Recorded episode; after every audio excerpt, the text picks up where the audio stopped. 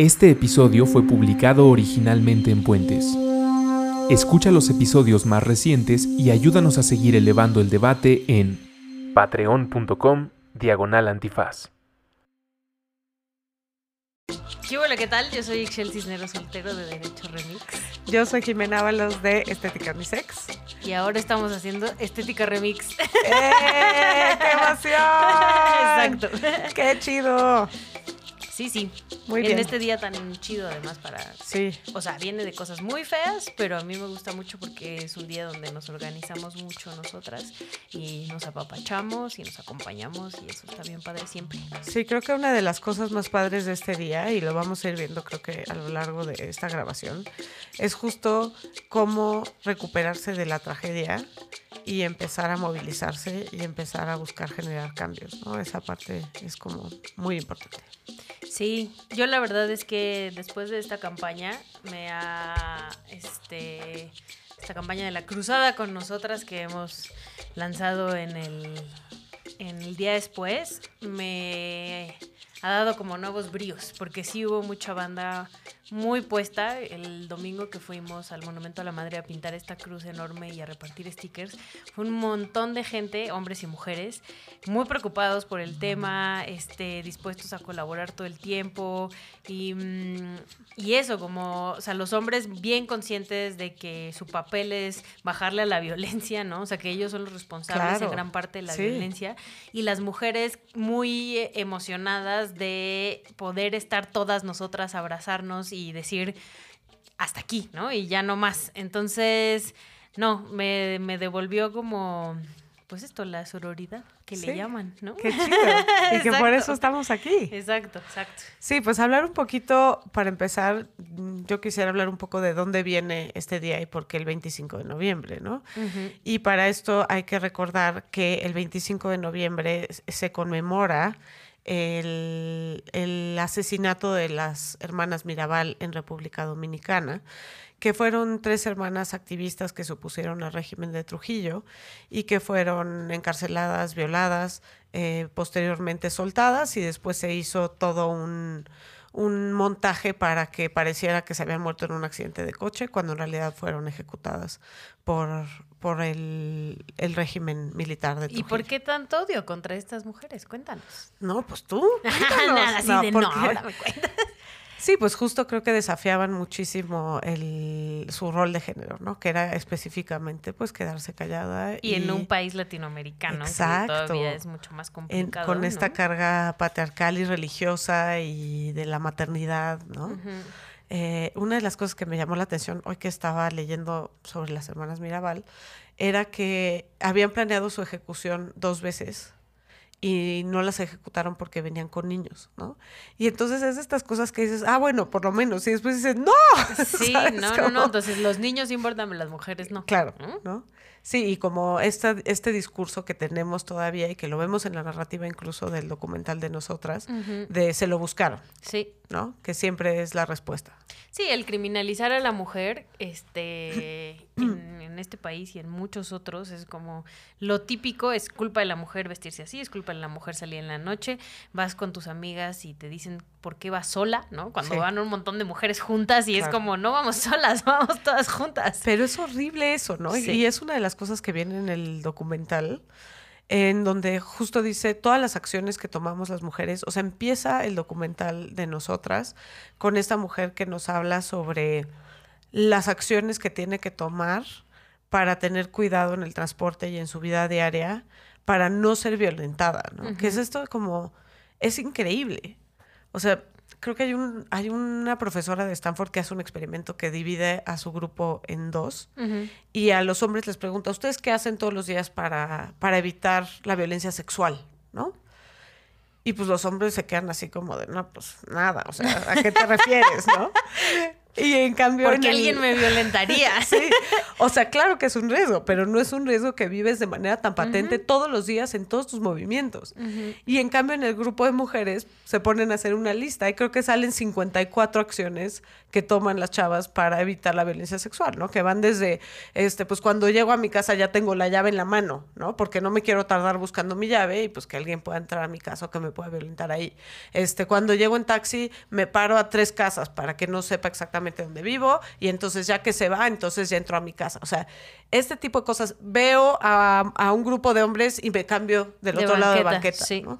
O sea, estas cosas como muy inconscientes que, que hacemos las mujeres para evitar la violencia sexual. ¿no? Y lo más probable es que lo hacemos porque ya nos haya pasado algo. ¿no? Por supuesto. O sea, no es como que algo que te enseñen en la escuela, sino que es, ya viviste un montón de cosas y un montón de violencias que entonces todo el tiempo estás a las vivas, súper trucha, que no te vuelva a pasar, ¿no? Por supuesto. Sí. Y justo viene también de una misma esa culpabilización, ¿no? Es que ¿por qué estaba ahí? ¿Por qué estabas ahora? ¿Por qué me puse tal ropa? ¿No? Que es lo más absurdo, pero nosotros también tenemos eso internalizado. No, súper internalizado. Era un poco lo que platicábamos ahora con la de la campaña.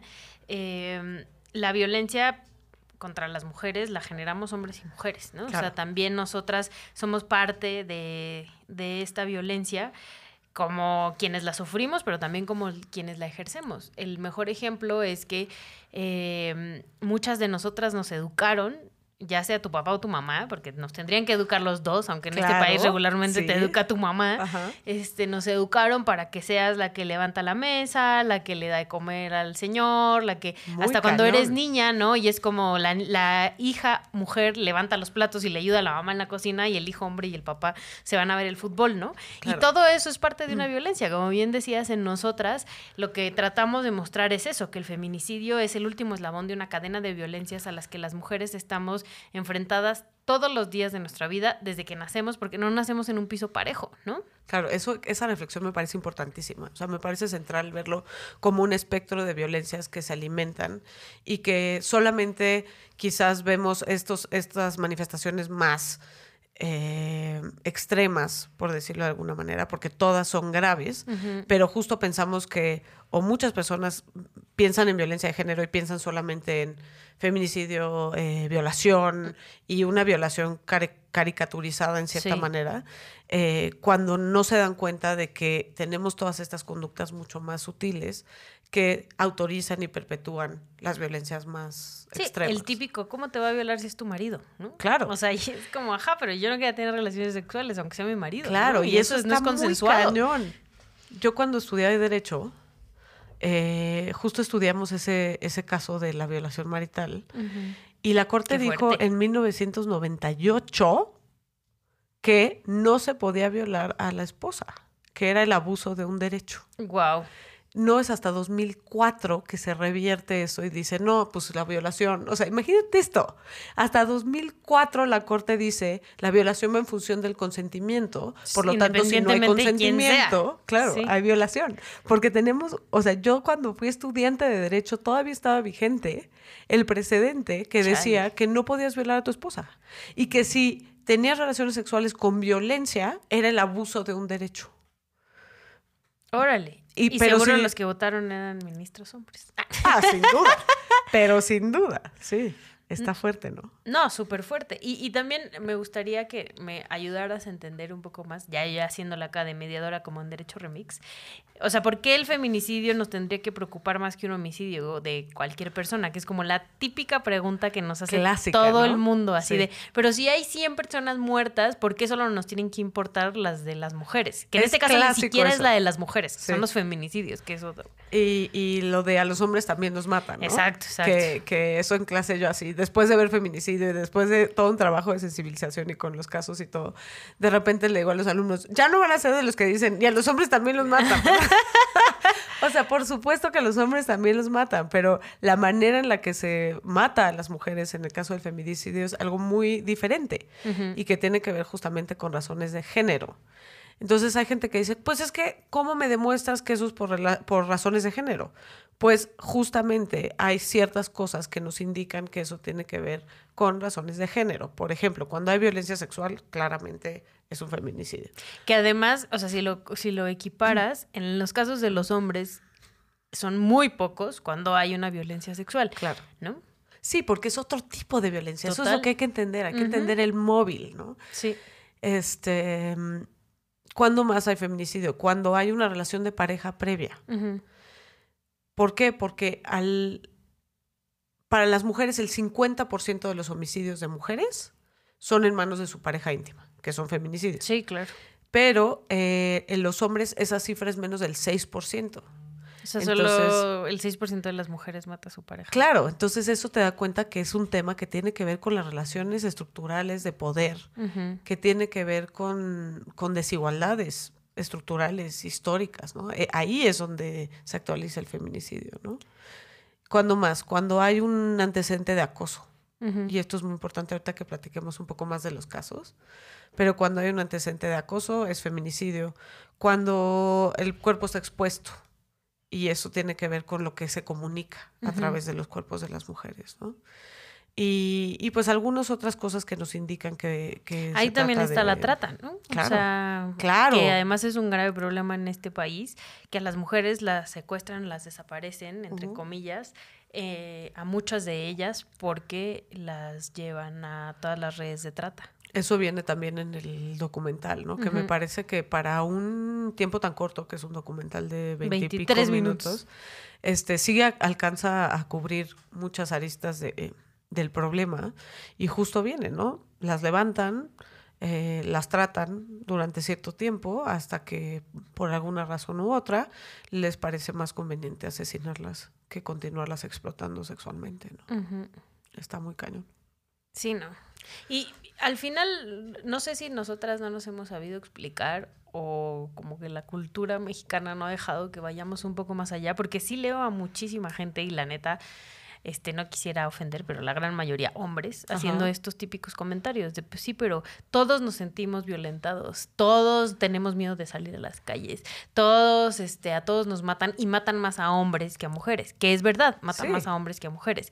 Y yo me centraría en algo como bien clave, que creo que estamos haciendo mal en la educación específicamente de los hombres, es que en el mundo entero más del 90% de los homicidas son hombres. Entonces, quienes están ejerciendo esa violencia al grado de matar a la otra persona es un hombre, ¿no? Ahí hay algo claro. que está siendo permisivo con ese género para que se atreva a matar a la otra persona. Está muy cañón y esa cifra se repite también cuando hablas de acoso y hostigamiento, por ejemplo, ¿no? Quienes acosan y quienes hostigan, en el 94% de los casos son hombres, ¿no?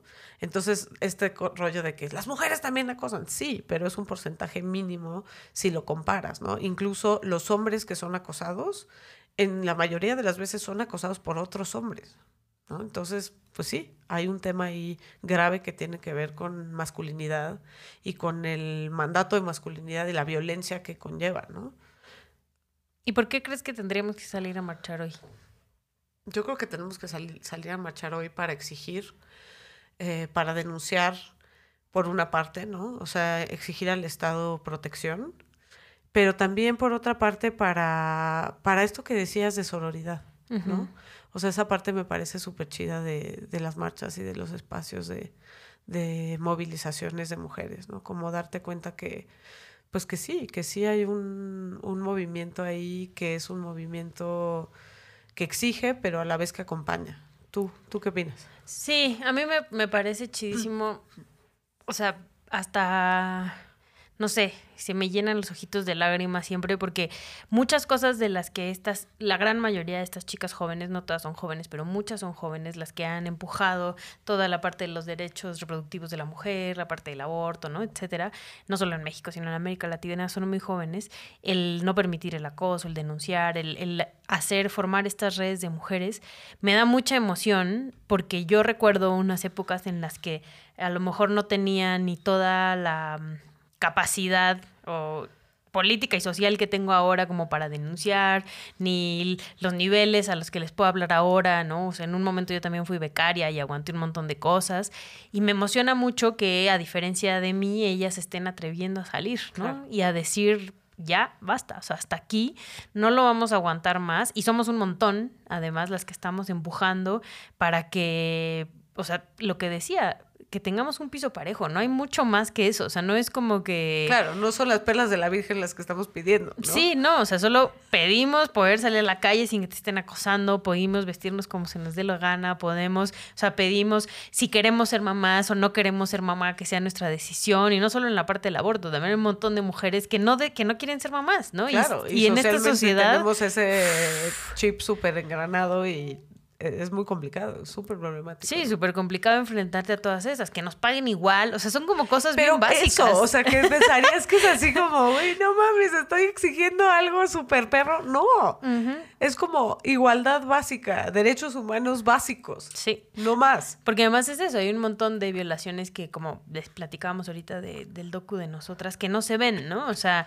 no sé, la violencia económica de cuando eh, ella no trabaja y él sí, y entonces no te da el dinero y no puedes salir de tu casa y no puedes, no puedes más que estar en un cuartito dependiendo de que él te dé el dinero. Eso también es violencia, ¿no? Sí, por supuesto. Y eso es a lo que se enfrentan un montón de mujeres en este país todos los días de su sí, vida. Sí, sí, sí. Y justo estas conductas que no tenemos quizás, o que tenemos súper normalizadas, ¿no? O sea, eh, en mi trabajo me encuentro con muchos chavos, con los estudiantes, que de pronto la chava ya les dijo, ¿no? Ya no quiero que me hables nunca más en esta vida en qué idioma te lo digo, y al día siguiente le hablan 17 veces, ¿no? No conciben que eso es una conducta de acoso. Sí, sí es una conducta de acoso. En el momento en que es algo no deseado, no bienvenido por parte de la otra persona, ¿no?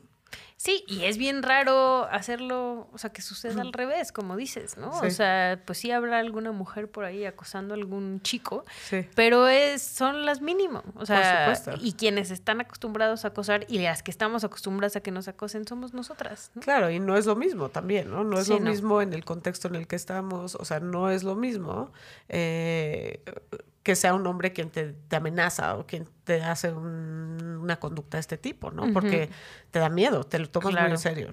Sí, ¿no? alguna vez hace poquitito, justo aquí en, en la casa criatura afuera, me contaban Miguel Pulido, este, que estaba con otros dos chicos, este, y estaban, era de noche, y vieron perfectamente cómo una chica, o sea, eran tres hombres parados aquí afuera y vieron perfectamente cómo una chica se cambió de acera, ¿no?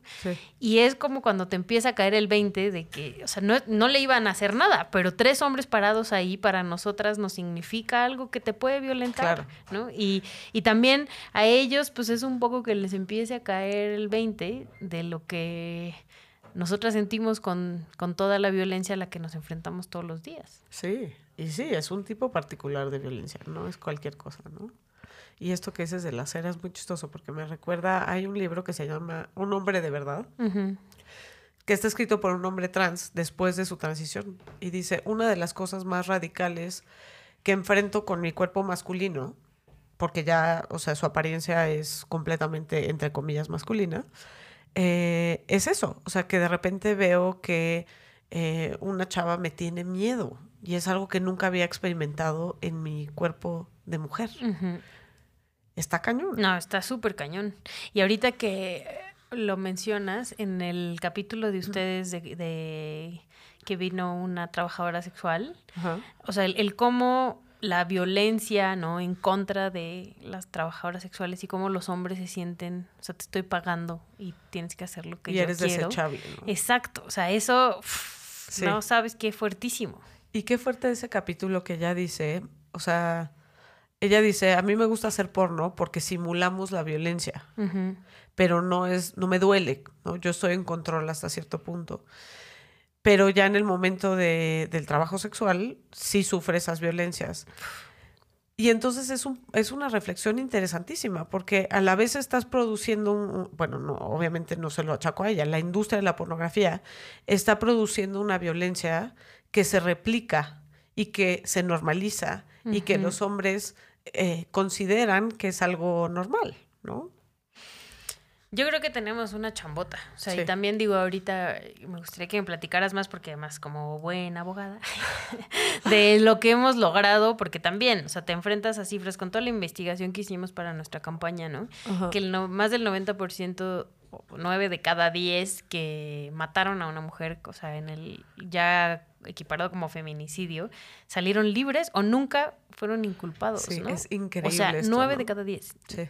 Y entonces, pues sí, en este país se pueden matar las mujeres porque no pasa nada. Claro, eso es, eso es la reflexión como más fuerte en torno al tema de feminicidio. ¿Por qué matan a las mujeres? ¿no? Todo el mundo te dice, ¿por qué matan a las mujeres? ¿Por qué? Porque pueden. Sí.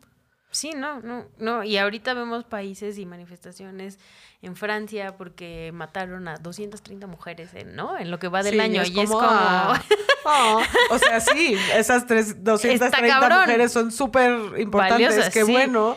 Este, todas ca- y cada una de esas amerita una manifestación, pero sí es como el- la dimensión del problema es otra, ¿no? Totalmente, y también eso tiene mucho que ver con la normalización de la violencia en nuestro país en general, ¿no? Por o sea, ya estamos nada más acumulando cifras este, de violencia, de homicidios, de desaparecidos, de todo, Sí. y no hacemos nada, ¿no? Sí, de acuerdo, pero sí tiene que ver también mucho con estos patrones de machismo, ¿no? O sea, sí es un tema cultural, por banal y vacío que eso suene, sí, sí tiene que ver con todas estas cosas que ya platicábamos, ¿no? O sea, los roles en el hogar, ¿no? Este, el tema de que a ti te enseñan que tienes que recoger la mesa, o sea, y entonces cuando no cumples ese rol, se vienen estas violencias a modo de sanción. Sí, ¿no? Cuéntame de la parte legal, porque ha habido algunos logros, ¿no? A to- Sí. No todo está perdido. Bueno, pues sí, y justo hace dos semanas hubo un caso muy importante, el de. Carla, ¿no? Sí, esta es, esa es una sentencia que se, se discutió en la Corte la semana pasada. Creo que sí ha habido logros y los logros vienen, y eso también hay que reconocerlo, y es parte de lo que decíamos hace rato de lo chido que tiene este festejo y este día. Creo que muchos de los logros vienen de eh, la sociedad civil y de los movimientos y de las familias. Las de familias de, víctimas, a mí eso Sí. me parece clave, ¿no? Claro. Por eso también ayer lo hicimos en el Monumento a la Madre, Sí. porque quienes no se cansan de exigir justicia por los asesinatos de sus hijas son las mamás. Claro. ¿no? Y qué importante es eso en el movimiento de derechos humanos en general, sí. ¿no? O sea, cuando tú hablas en el contexto de las dictaduras de América Latina, con las madres, las abuelas, o sea, realmente sí es una fuerza de, de rendición de cuentas, de búsqueda súper importante. Em, en cuanto a los avances, pues necesariamente tendríamos que hablar de la sentencia de Campo Algodonero, ¿no? Que el caso de Campo Algodonero es un caso que se lleva ante el sistema interamericano. La sentencia es de 2009 y eh, se refiere específicamente a tres mujeres que fueron halladas en un campo, que me gusta decir sus nombres, que son Claudia Ibet, Esmeralda y Laura Berenice. Eh, ellas tres estaban en este campo algodonero, eh, encontraron sus restos en este campo algodonero junto con otros restos. Creo que había ocho mujeres en el campo algodonero. Y entonces, este, ante la falta de respuesta por parte de las autoridades mexicanas, porque sí es una cosa absurda, ¿no? Cuando tú ves Absurda. las respuestas que les daban a, a las familias así de, no, pues seguro se fue con el novio y El, la típica. sí, seguro se fue de piruja, o sea, cosas así, de verdad, que tienen que ver con estereotipos. Ya va a volver, no se preocupe. Exacto. O Usted no va a volver, pero ya aquí. se fue del otro lado porque, ¿sabes? Porque Ujú. tu hija es una piruja, ¿no? O sea, cosas de ese tipo realmente le decían a las familias. Sí, la autoridad mexicana con cero tacto y cero trabajo de género. Claro, y, y haciendo esto que decíamos de culpar a la víctima, ¿no? Culpar a la víctima por la violencia que, que asume basándose en estereotipos de género sobre la sexualidad femenina, todo mal. Entonces, este, estos, estos asesinatos, feminicidios, nunca fueron debidamente investigados por las autoridades mexicanas. Entonces se lleva el caso ante el sistema interamericano y finalmente la Corte Interamericana dice que efectivamente hay violaciones a los derechos humanos, lo cual es claro. em, violaciones a la vida, a la integridad física, a la dignidad, etcétera. Y sobre todo, en este segundo momento, violaciones concretas a- al el tema de garantías judiciales. ¿no? No se investigó de la manera adecuada, no se investigó con la debida diligencia. Que no olvidemos que tenemos un marco jurídico específico para este tema, ¿no? Que no es obligatorio, más bien, no es opcional, perdón, es obligatorio para las autoridades mexicanas eh, investigar la violencia de género con la debida diligencia, ¿no? Tenemos eh, CEDAW, que es esta convención del sistema universal, que se refiere a discriminación, pero sabemos que discriminación es también violencia, o sea, ¿por qué? Porque la violencia basada en género discrimina Claro. y la discriminación basada en género violenta. Eh, pero aparte tenemos específicamente en el marco del sistema interamericano la Convención de Belém do Pará, que es la, la, Convención para prevenir, erradicar y sancionar todas las formas de violencia en contra de la mujer. Eh, no, no es todas las formas, todas las formas es la violencia en contra de la mujer. Y este tratado específicamente establece en su artículo séptimo obligaciones para los estados. Entonces, en campo algodonero, eh, un poco el Estado mexicano se lava las manos y dice, sí es cierto que al principio no investigamos bien, pero ya en un segundo momento sí investigamos bien y aparte, pues Belém do Pará no lo puedes exigir porque no es vinculante y no, no puedes tú controlarlo Corte Interamericana, ¿no? Y entonces este, la Corte dice, por supuesto que sí, el artículo séptimo establece obligaciones concretas para los estados, entre las cuales está investigar y sancionar, investigar con la debida diligencia todas las instancias de violencia contra la mujer y este sancionar la violencia contra la mujer, que claramente no pasó. Entonces, a partir de Campo Algodonero empieza una serie de reformas eh, que tienen que ver con tener fiscalías especializadas, tener personal capacitado, en teoría. Es lo que te iba a decir, ¿y si nos ha servido de algo? Pues la verdad es que no mucho.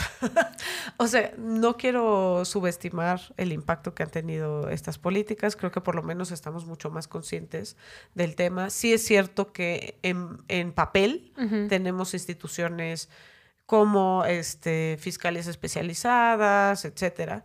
Sin embargo, pues esto sigue pasando, ¿no? Y lo vemos con los casos que hemos tenido desde entonces es gravísimo lo que pasa, ¿no? Eh, realmente podemos hablar de varios casos en donde dices, no es posible que esto siga pasando, ¿no? No, bueno, uno de los más famosos es el de Lesbi, ¿no? En el de Lesbi, universitaria.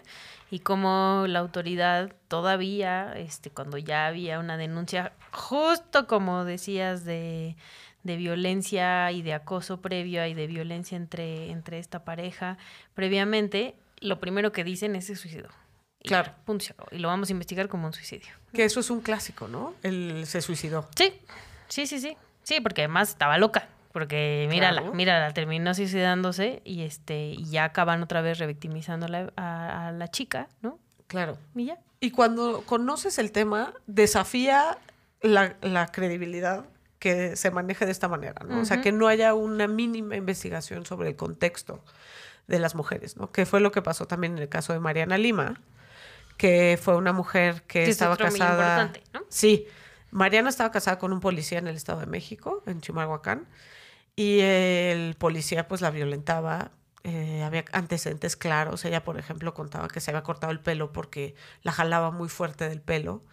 Eh, unos antecedentes brutales de violencia física, violencia sexual, psicológica.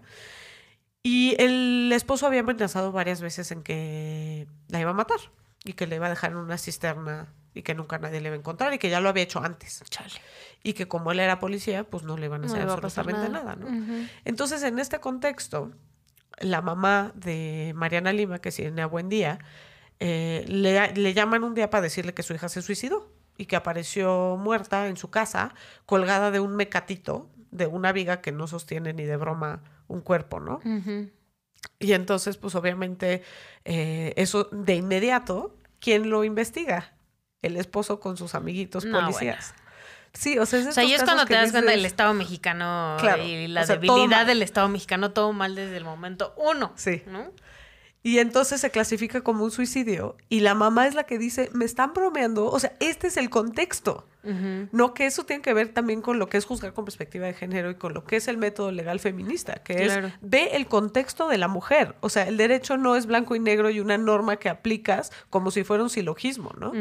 O sea, ve el contexto de esta mujer. No puedes por ningún momento pensar Independientemente. O dar por hecho que fue un secuestro, digo, un secuestro, un suicidio así, cuando tienes todo ese historial. Y en este caso que era tan burdo que pues no podía haber sido un suicidio, ¿no? Pero pues incluso eh, en esos casos, considera el contexto. O sea, realmente sería. Eh, es absolutamente lógico que esto haya sido un feminicidio en el contexto de violencia en el que estaba, ¿no? Claro. Pero una de las cosas ya la había amenazado además. Sí, ya la había amenazado muchas veces. Y es en cuando ella se amenaza en que ya lo va a dejar. O sea, cuando ella ya se está moviendo para dejarlo, que es algo muy típico que vemos en los casos también de violencia de género y feminicidio, que es terrible, y por eso también necesitamos más apoyo por parte del Estado, por parte de las organizaciones, para que las mujeres tengan acompañamiento y tengan espacios seguros. Porque muchas veces es cuando la mujer dice, ya me voy, hasta aquí llegué, que viene la violencia más fuerte. Claro. Entonces eso es súper delicado. Pero algo chido, sí, es que puede existir algo chido en el... En, un caso tan, este tan feo. Exacto, fue que Irinea, la mamá de Mariana, acompañó recientemente a otros casos, ¿no? Y acompañó en el caso de Carla Pontigo, que fue el caso que se, que se vio la semana pasada, que Carla Pontigo era una chava que, que, trabajaba en un restaurante y la encuentran afuera del restaurante en un charco de sangre y dicen, sí, se estrelló contra un cristal, ¿no? Cuando tenía 40 lesiones, incluyendo de violencia sexual. Claro, y ves que también tenía un antecedente de, de acoso. acoso ¿no? En contra de su jefe. En contra de su jefe, uh -huh. exacto. Y entonces ahí también se clasifica como un accidente desde el principio, no, sale, no se hace la investigación de manera correcta. Uh -huh. Y ya teniendo todas las cosas que se supone que tenemos, ¿no? Se supone que ya tenemos personal sensible y capacitado, se supone que ya teníamos... No, bueno, ahí todavía en ese caso está, bueno, no sé si peor o igual de gacho, que le dicen a la mamá, o sea, la amenazan como, bueno, sí lo vamos a investigar, pero tienes que donar sus órganos. Y entonces sí, hasta fuerte, que no, ¿no, dona los órganos, no empiezan no a investigarlo como tal. Sí, qué terror.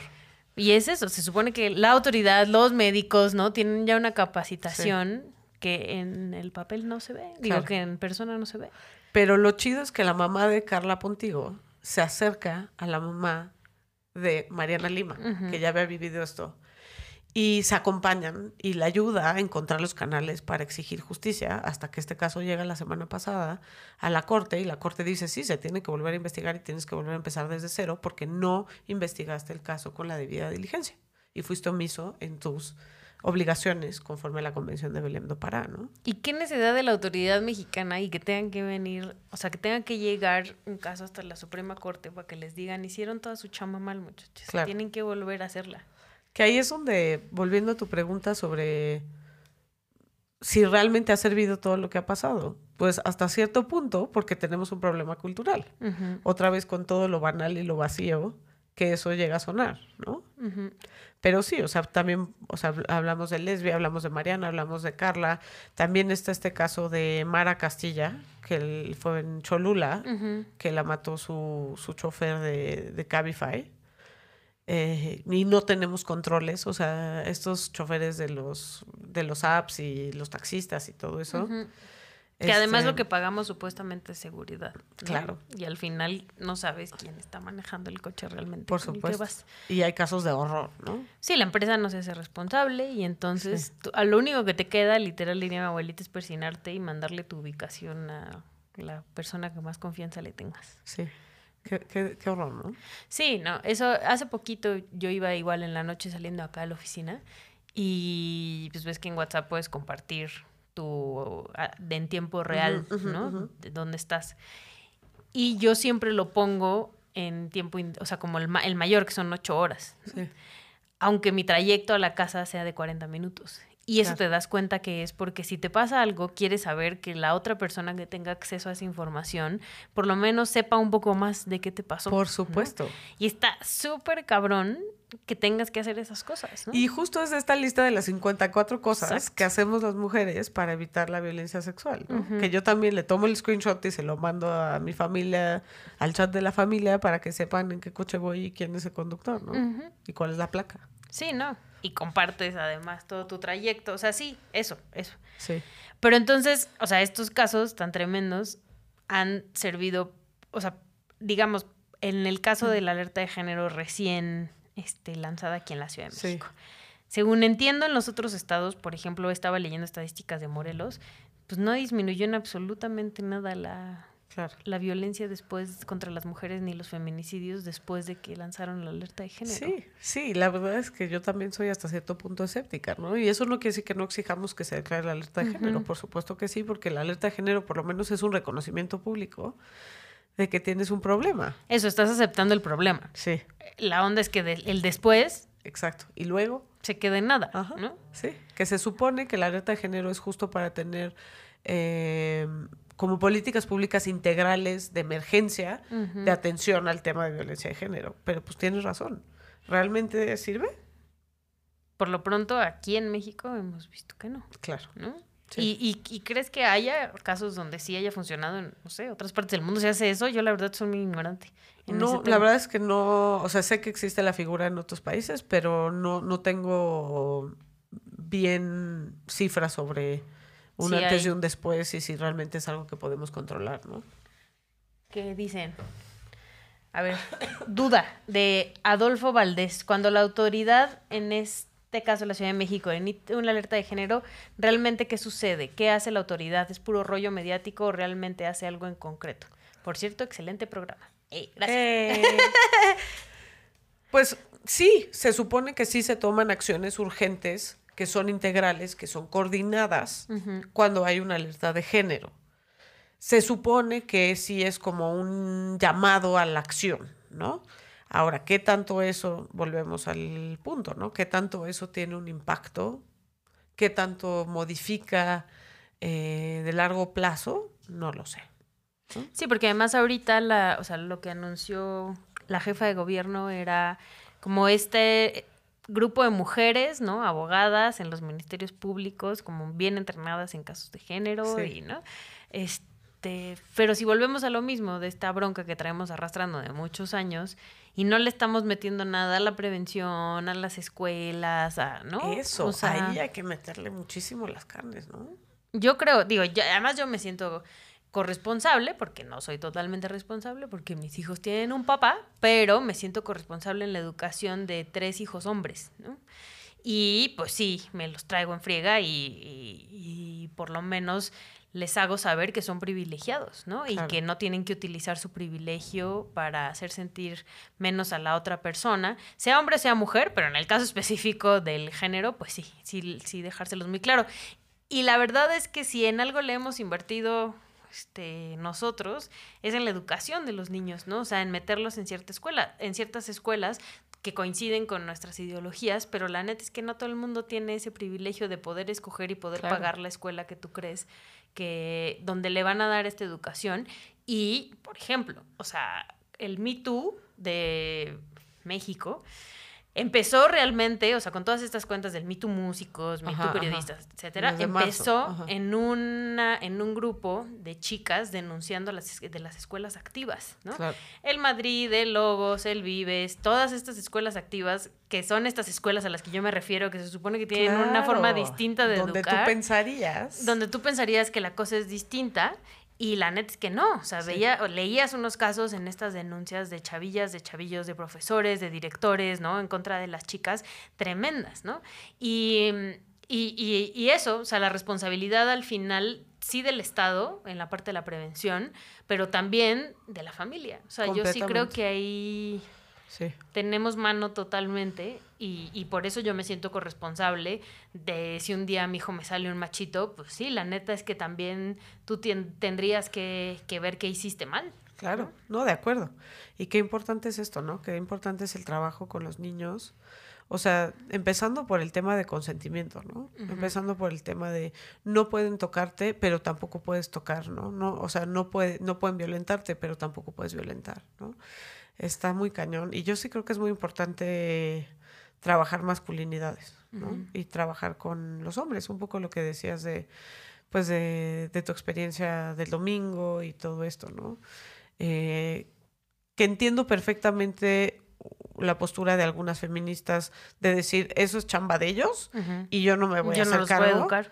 Este, lo entiendo perfecto, pero yo que sí educo y yo que sí trabajo con hombres, sí me parece parte de, de la chamba, ¿no? Y es muy padre porque sí empiezas a ver que les caen ciertos veintes cuando entienden que el género no es un tema solo de derechos de las mujeres. Y cuando entienden que también tienen género y también tienen un mandato de género y que eso también les genera violencia, ¿no? Es muy interesante ver con los chavos cuándo fue la primera vez que te dijeron que tenías que defenderte, ¿no? Que no te dejes. ¿Cuándo fue la primera vez que te dijeron que no llores, que tienes que ser valiente, ¿no? Y entonces empiezan a tener estas reflexiones y se empiezan a dar cuenta de toda la violencia que eso les genera en su vida. Y entonces sí ves como un cambio de actitud. Y que en muchos casos hace que ellos también sean violentos, ¿no? Por supuesto. Y que tienen que ser violentos. Sí, para eso los están educando. Claro. Y ahí es interesantísimo el trabajo de Rita Laura Segato, que ahorita la tenemos cancelada. Bueno, yo no, yo no la cancelé porque tuvo una opinión sobre Bolivia que no le gustó a mucha gente. Pero yo no cancelo a ella como no cancelamos a ningún vaca sagrada hombre. Este, eh, me, me parece súper inteligente que ella le habla a los hombres, ¿no? En su trabajo. Y vamos a tener una estética unisex específicamente sobre el tema de masculinidades, donde hablaré un poco más de ella. Pero sobre el tema de masculinidades, ella dice que eh, la masculinidad es un mandato que se tiene que renovar constantemente, ¿no? No es como que ya eres hombre y ya, sino que tienes que seguir demostrándote hombre. ¿Y cómo te demuestras hombre? Demostrando estas potencias, ¿no? Que son la potencia económica, que tiene que ver con lo, lo de ser proveedor, ¿no? Pero la otra es esta potencia como viril y sexual, que en el momento en el que los hombres se ven amenazados desde esa potencia, reaccionan con violencia y reaccionan con este tipo de conductas de violencia, ¿no? Y ella lo, lo estudia también en el marco de Ciudad Juárez, ¿no? Volviendo al tema de, de nosotras y del documental. Y ella dice como, no te puedes explicar esto como una violencia instrumental, o sea, una violencia que es para ciertas mujeres, para eh, nada más, eh, el objetivo es violentarlas y matarlas, ¿no? Esto tiene que ser una violencia expresiva, o sea, algo se está comunicando a través de los cuerpos de las mujeres en esta lógica un poco de por qué, porque puedo, pero llevado a nivel macro, ¿me explico? O sea, ¿qué grupos están comunicándose de manera simbólica a través de los cuerpos de las mujeres, refrendando este mandato de masculinidad? Y volvemos al capítulo de ustedes del trabajo sexual, ¿no? O sea, ahí hay una industria de toda la vida que le está diciendo al hombre, tú puedes hacer esto y esto y esto con el cuerpo de la mujer, ¿no? Porque además, en este caso, y por si fuera poco, estás pagando. Entonces, como estás pagando, pues tú eres dueño, ¿no? Y tú puedes hacer lo que quieras.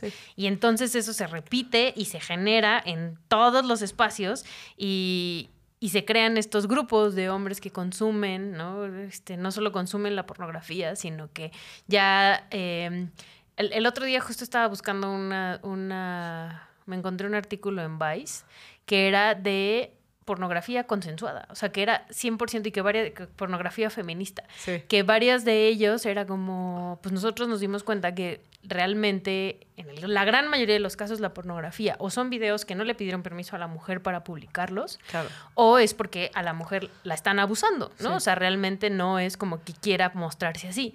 Entonces hicimos todos estos canales de pornografía en los cuales este, la mujer está perfectamente de acuerdo y es feliz mostrando su cuerpo así y no, y, esta relación de poder no es como que... Mm, obligada, ¿no? O sea, si quiere ella eh, pertenecer o, formar parte de esa relación de poder es porque realmente quiere, ¿no? Y quiere en un momento para un video y ya, ¿no? Que es un poco lo que nos decía Starcat, ¿no? Que fue la chava que vino a, Estética Unisex. Ella nos decía, a mí me gusta mucho la pornografía, disfruto producirla, disfruto eso, ¿no? Que bueno, hay otra parte del feminismo que te va a decir, por supuesto que no. O sea, no, incluso en el mejor de los casos no es algo que puedas que puedas realmente disfrutar o que puedas realmente consentir. Eso es un debate que nos toca para otro estética unisex que ya nos han pedido sobre pornografía específicamente, que William Brinkman no le va a gustar porque siempre dice que no le puedo arruinar su pornografía. Sí, sí se la voy a arruinar. Invítame, yo también. La a ver, Roger Ramírez dice, hablando de docentes y universidades, ¿qué se puede hacer para denunciar por acoso a un profesor que por su posición tiene protección por parte de la institución? Creo que esa pregunta es súper recurrente y me parece muy triste que si esto ocurra en muchos espacios, en un espacio académico, todavía me parece mucho más triste. Porque además eh, muchas veces demeritamos como que, ay, es este, pero es un profesor, pero tiene casi la misma edad, ¿no? Pero hay este rol de poder en el que es un profesor y una alumna, así le lleve dos años, ¿no? Sin duda. Y eh, es bien difícil. O sea, yo ahorita después de todas las manifestaciones en la UNAM, ¿no? Eh, yo no veo que la UNAM esté tomando cartas en el asunto, la neta. ¿no? Y se les está viniendo el mundo encima porque tiene un montón de denuncias, porque además es una institución grandísima que seguramente, así como en todos los espacios existe acoso, cuando hay muchas más personas juntas, pues debe existir este, mayores índices. Exacto. O el, el, profesor este que corrieron del CCH a golpes, no sé si lo viste, que lo corrieron entre hombres y mujeres, ni siquiera eran puros hombres, digo puras mujeres ya había renunciado a un bachilleres porque lo habían denunciado este, por acoso. Entonces, ya, lo, ya, ya había renunciado a este bachilleres porque lo obligaron a renunciar, yo no creo que por buena onda, y se va a un CCH y hace lo mismo, entonces entiendes perfecto por qué la comunidad está hasta el tope y lo saca a zapes de la, la institución porque la institución nunca supo reaccionar a tiempo. Claro, y eso la verdad es que es muy complicado, pero sí bueno, yo aquí tengo una postura, más bien, no es que tenga una postura particular, sino que tengo una posición particular, porque yo estoy a cargo de ese mecanismo en la universidad en donde trabajo. Y la verdad es que es un trabajo muy difícil, porque todas las universidades se quieren colgar el, la medalla de, que ya, tienen el protocolo. Y la verdad es que donde yo estoy el protocolo es muy avanzado, tiene un, un ámbito de aplicación súper amplio, es para todas las violencias de género, no solo acoso y hostigamiento, es para cualquier espacio real o virtual entre integrantes de la comunidad universitaria, no solamente en, en lo que pasa en la universidad. Pero pues este sigue seguimos teniendo muchísimos retos para este tipo de cosas, ¿no? Que es cómo vences las dinámicas inhibitorias y las dinámicas de poder, ¿no? ¿Cómo se hace? Pues denunciando, ¿no? Exigiendo, en este momento eh, en la Ibero, donde yo estoy, estamos rebasados porque no pensábamos que íbamos a tener tantos casos. Entonces estamos tratando de generar las capacidades institucionales para, para dar respuesta rápida a los casos, porque los casos se atienden todos y cada uno, eh, se, se atienden con una metodología feminista, con perspectiva de género, etcétera, pero no, les, no estamos pudiendo darles la atención en el tiempo que nos parece adecuado, ¿no? Entonces, pues estamos generando capacidades para hacerlo. Está muy, muy caño. Y en el caso que, que, preguntaba Roger, la verdad es que yo creo que en este caso la víctima, o por lo menos lo que yo he visto que funcione, o sea, sí es la denuncia, pero la denuncia tiene que ir acompañada de una red de apoyo, Sin la neta, y sobre todo de mujeres que estén atrás de ella, porque no se las va a ver fácil, porque muchísima gente va a salir a dudar de ella y no solo institucionalmente, sino otros profesores, otros alumnos, otros, ¿no? Y a señalarla a ella como la responsable porque seguimos en este mismo círculo de poder, ¿no? En el que seguramente el profesor tiene la razón y ella solo quería una calificación, ¿no? Y es muy fuerte esta parte, ¿no? Porque, y ahí sí, o sea, sí, estoy completamente de acuerdo contigo, pero también hay que exigir a las instituciones de educación, bueno, a todas, pero de educación superior, en este caso que nos ponía Roger, eh, que tengan medidas de protección, ¿no? Algo que hacemos nosotros es inmediatamente se te cambia de grupo, ¿no? Para que no puedas sufrir en tu calificación. Si es tu jefe, entonces inmediatamente sin que tú puedas sufrir algún tipo de desventaja laboral, se te cambia de área de trabajo. O sea, ese tipo de medidas que pueden quizás, si no por completo, eh, eh, un poco contener que haya represalias o que haya este tipo de cosas, ¿no? Entonces exijan también ese tipo de medidas por parte de sus instituciones, ¿no? Sí, y en la parte de la red de apoyo, este, mira, o sea, por lo menos a mí lo que me ha funcionado es como buscar a otras mujeres con las que tengo coincidencias, sobre todo políticas y sociales, ¿no? Y sentarnos a platicar nosotras y sincerarnos, em, eh, ir construyendo estos lazos y al final te das cuenta que, o sea, nosotras la gran mayoría trabajamos en organizaciones o tenemos una cuestión así como más histórica de activismo y etcétera. Y, y aún así todas tenemos unas historias de violencia tremendas, ¿no? Tremendas. Entonces, en principio, el acercarte con una, con esta red de apoyo y platicarlo, creo que ya es un, o sea, yo en ese círculo he dicho cosas que nunca he dicho, nunca había dicho en voz alta, ¿no? Entonces ya sientes que tienes ese peso menos encima. Y también sabes que si un día te atreves a denunciar, por lo menos ese grupo va a estar atrás de ti todo el tiempo. Claro. Sí, yo estoy completamente de acuerdo con eso, pero además eso es como de las técnicas feministas más poderosas desde mi punto de vista, ¿no? En este feminismo de los 60s y 70s se hacían estos grupos de levantamiento de conciencia. Y esos grupos de levantamiento de conciencia no era más que lo que estás diciendo. Y de ahí se genera un movimiento social, político, jurídico que es esto, o sea, lo que me pasa a mí no es un hecho aislado que me pasó a mí porque tuve mala suerte o porque mi pareja es un culero o porque, que sí, puede ser que sea un culero, perdón, pero no, eh, no es eso, es algo estructural, ¿no? Entonces, en la medida que yo lo dimensiono Y ese es el significado real de este eslogan de lo personal es político, ¿no? Cuando me doy cuenta que mis experiencias no son aisladas, cuando me doy cuenta que es parte de un fenómeno macro que tiene que ver con desigualdades estructurales. Y entonces eso a mí me parece básico, ¿no? Tener un grupo donde podemos platicar estas violencias, un grupo de amigas, un grupo de eh, otras mujeres, como tú dices, ¿no? Que tienen cierta afinidad o no.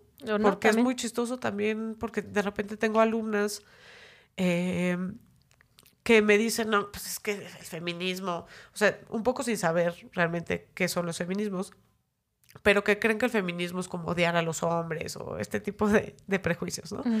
Y entonces me dicen, no, pues, y la verdad es que yo, o sea, yo no me gusta el feminismo, nunca he pensado en eso, este, para mí el feminismo es, y pues tienen su serie de, de clichés sobre lo que es el feminismo, ¿no? Este, quemar brasieres y odiar a los hombres y... Pero ya conforme se van adentrando, es padrísimo porque después se me acercan estas mismas alumnas a contarme sus experiencias de violencias que han vivido, ¿no? Y entonces se dan cuenta de lo que es el feminismo.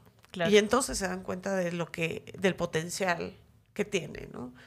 Y esa parte, pues a mí se me hace súper importante. Pues yo eso, ya nada más para despedirnos, invitaría eh, a dialogar pero también a escuchar, ¿no? A la contraparte. Y, es, y ahí me refiero a hombres y a mujeres, porque también ellos tienen cosas que decir. Por lo menos esa es mi postura, como bien decías. Entiendo que haya mujeres que no coinciden con eso, pero en mi caso tengo tres hijos hombres, tengo una pareja hombre, y entonces este, quisiera poder seguir teniéndolos en mi vida. Entonces tenemos que dialogar, tenemos que escuchar. Y también eh, que entendamos que al final es una cuestión que venimos arrastrando de muchos años atrás y va a ser bien complicado cambiarlo de la noche a la mañana. Y si no nos involucramos, si no nos informamos, si no empezamos a hacer equipo, un día esa, esa violencia te va a tocar a la puerta y entonces, aunque seas hombre, te pueden denunciar por algo y si eres mujer puede ser que te suceda algo horrible en este país. Sí.